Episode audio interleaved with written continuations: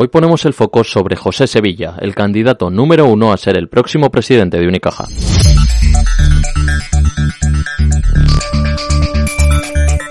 Salvo sorpresa mayúscula, el ex consejero delegado de Bankia, que lideró la fase de saneamiento de la entidad tras su nacionalización, será quien ocupe el cargo de la malagueña.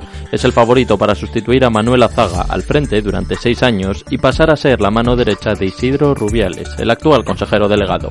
Aunque en las primeras horas ha sonado con fuerza el nombre de Ana Volado, que es la preferida para la vieja guardia de la entidad, la Fundación Bancaria de Unicaja, el primer accionista del banco con un peso del 30%. No en vano, Volado fue directiva de Santa y consejera independiente de la malagueña. Actualmente es consejera de Caceis, Metrobacesa y Colonial. Y es que el acceso de Sevilla a la presidencia no será un camino de rosas. Ya estuvo en la terna del Consejo de Administración de Unicaja cuando hubo que sustituir a Manuel Menéndez como consejero delegado de la entidad. Sin embargo, se optó por dar la gerencia a Isidro Rubiales. Pese a todo, es el número uno en las apuestas y, salvo novedad de última hora, será el presidente. En mayo del año 2012, y como decíamos antes, con esas cuentas que estaban sin cerrar, pues teníamos que hacer un camino muy acelerado para cerrar las cuentas, para poner, digamos, de alguna manera encima de la mesa todos los ajustes, todos los... Escuchamos a José Sevilla durante una de sus primeras intervenciones como consejero delegado de Bankia. Licenciado en Ciencias Económicas y Empresariales por CUNEF, se inició en banca de inversión en Merrill Lynch.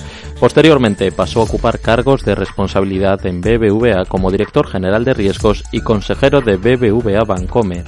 En mayo de 2012 se incorporó a Bankia, donde ejerció de consejero delegado hasta su fusión con CaixaBank en 2021. En febrero del 22, el Consejo de Administración de Renta 4 acordó nombrarle consejero independiente de la entidad.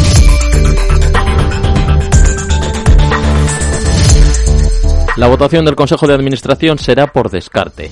Esto significa que los consejeros determinarán qué candidatos les gustan menos para el rol del presidente. El que reciba menos votos negativos será el elegido para relevar a Manuel Azuaga. Para ganar se necesita únicamente la mayoría simple, y el sueldo al que opta Sevilla es de 300.000 euros anuales. Además, entraría al Consejo como independiente y ocuparía la vacante que dejó en agosto el fondo Ocean Food, accionista histórico del banco.